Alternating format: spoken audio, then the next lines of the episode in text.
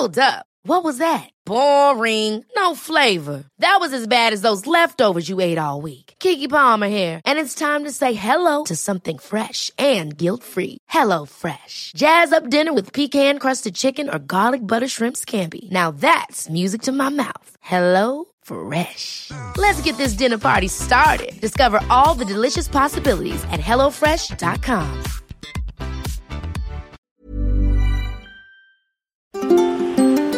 Autour du monde. Embarquement immédiat. Bonjour à tous. Si vous n'êtes pas en ce moment à bord d'un avion, vous écoutez peut-être cet épisode depuis la France, ou la Belgique, le Canada, le Sénégal, euh, que sais-je encore. Ce qui est certain, c'est que vous savez dans quel pays vous êtes. Euh, J'espère en tout cas. Eh bien, l'endroit où je vous emmène aujourd'hui ne se trouve pas dans un pays. Et pas tout à fait non plus dans deux pays. Il a cela de particulier qu'il change régulièrement de souveraineté. C'est donc un lieu unique au monde. Partons à la découverte de l'île des Faisans. Depuis toujours, il y a des territoires contestés sur les cinq continents, des endroits où la souveraineté d'un État est remise en question par un groupe, une ethnie, un peuple. Certains pays se disputent une frontière, une péninsule, une zone maritime, avec le lot de tensions diplomatiques et parfois de conflits qui va avec. L'actualité nous le rappelle en ce moment avec euh, la Russie et l'Ukraine. Mais ici, nous allons nous intéresser à un territoire qui se trouve entre la France et l'Espagne, l'île des Faisans. Bien heureusement, en 2022, il n'y a aucune tension diplomatique majeure autour de cette petite île. Non, ce territoire ne pose aucun problème. Au contraire même, tout y est très très bien réglé depuis le traité de Bayonne du 2 décembre 1856. La France et l'Espagne y exercent une souveraineté conjointe. Alors oui d'accord, mais qu'est-ce que ça veut dire? Que ça veut dire que ceci Eh bien tout simplement que l'île des Faisans est espagnole pendant six mois et française pendant les six mois suivants. Pour redevenir espagnole, pour redevenir française, puis espagnole, puis française, etc. etc. Actuellement dans le monde, il existe une poignée de territoires à la souveraineté partagée. C'est le cas de l'île des Faisans, qui est le plus petit d'entre eux. Ces territoires ont le statut de condominium dans le droit international, mais parmi ces condominiums, l'île des Faisans est le seul à changer d'administration à intervalles réguliers. Le territoire n'est pas précisément international, ni non plus franco-espagnol. Il s'agit d'une indivision perpétuelle entre la France et l'Espagne. Six mois en France, six mois en Espagne. Six mois en France, six mois en Espagne. Et puis en France, et puis en Espagne, en France, en Espagne, et puis ça peut durer longtemps comme ça. Vous vous demandez sûrement quel pays tond la pelouse de l'île au moment où vous écoutez cet épisode. Eh bien, c'est simple. L'île aux deux nations est dirigée par un vice-roi espagnol du 1er février au 31 juillet. Il est donc vice-roi de son propre roi. Et par son homologue français du 1er août au 31 janvier, qui est lui vice-roi du président de la République. Mes chers compatriotes, Juridiquement donc, la France n'en a pas tout à fait fini avec la royauté. Dans les faits, ce sont les commandants de la marine de Bayonne et de Saint-Sébastien qui prennent alternativement ce titre de vice-roi lors de chaque passation de pouvoir, qui se passe d'ailleurs très sobrement par courrier ou par email. Oui, on est loin d'un passage de couronne en grande pompe. C'est de la poudre de perlimpinpin. Avec cette réalité gentiment anachronique, eh bien deux fois par an, la superficie d'un des deux pays s'accroît et l'autre se réduit sensiblement de quelques 6800 mètres carrés, soit à peu près un, un- un terrain de foot quoi.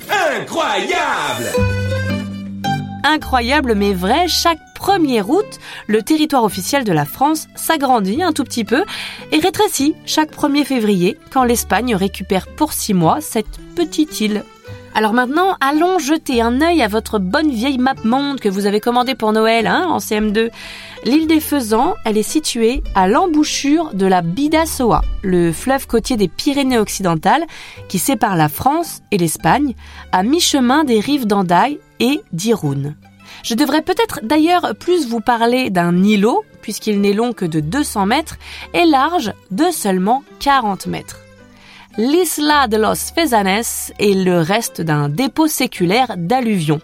Alors, vous ne savez pas ce que c'est? Eh bien, moi non plus. Donc, j'ai cherché sur Google. Les alluvions, c'est un mélange de gravier, sable, vase, argile, etc. Et tout ça aurait disparu s'il n'avait pas été stabilisé artificiellement par des remblais dans les années 1860. Aujourd'hui, si ce n'est son statut, ce lopin de terre boisé n'a absolument rien d'exceptionnel. Parmi les nombreux voyages de Victor Hugo, l'auteur français a très bien décrit sa déception quand il est passé sur l'île à l'été 1843. Il a écrit Il n'y a pas de faisan dans l'île des faisans qui n'est qu'une façon de plateau vert. Une vache et trois canards représentent les faisans. Eh bien alors vous me direz pourquoi l'appelle-t-on ainsi? Eh oui le mot faisant désigne en fait les faiseurs de paix. Car oui, si ces quelques milliers de mètres carrés ont aujourd'hui un statut juridique unique, c'est lié à leur héritage diplomatique. Au cours de l'histoire, cette île fut un sas entre la France et l'Espagne, à la fois théâtre et symbole du dialogue des souverainetés depuis le XVe siècle. Les rois de France et de Castille s'y sont rencontrés comme Louis XI et Henri IV de Castille en 1463. François Ier, prisonnier de Charles Quint, y fut libéré en 1526 en échange de ses deux fils. C'est le roi, c'est lui qui décide. Quantité d'autres otages et de princesses à marier y ont transité. C'est aussi là que fut signé en 1659 le traité de paix dit des Pyrénées, après trois mois et 24 conférences de négociations intenses entre Don Luis de Haro au nom de l'Espagne et le cardinal Mazarin du côté français. Traité qui mit fin à un conflit issu de la guerre de 30 ans.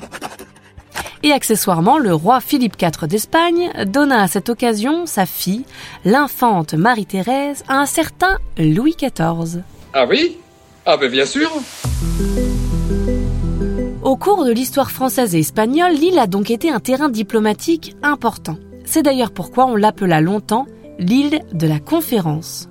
Alors je vous disais qu'il n'y reste aujourd'hui rien d'intéressant, ce n'est pas tout à fait exact. Bah voyons. On trouve encore une stèle monolithe commémorative du traité des Pyrénées de 1659, érigée au cours du 19e siècle en souvenir de ces fameuses négociations. Un souvenir. Enfin, une dernière petite précision sur cette île chargée d'histoire. Il est impossible de la visiter. Il n'y a pas de pont pour y accéder et son accès, de toute façon, est interdit au public. C'est nul Vous ne pourrez admirer l'île des Faisans qu'en vous tenant à une cinquantaine de mètres de distance, sur la rive, soit côté espagnol, soit côté français.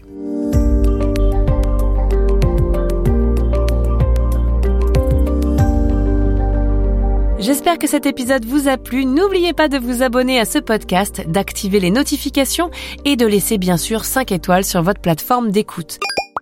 À bientôt pour une nouvelle aventure autour du monde.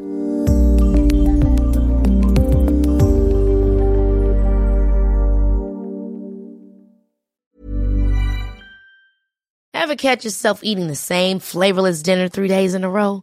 Dreaming of something better? Well, HelloFresh is your guilt-free dream come true, baby. It's me, Kiki Palmer. Let's wake up those taste buds with hot, juicy pecan-crusted chicken or garlic butter shrimp scampi. Mm. Hello Fresh. Stop dreaming of all the delicious possibilities and dig in at HelloFresh.com. Let's get this dinner party started.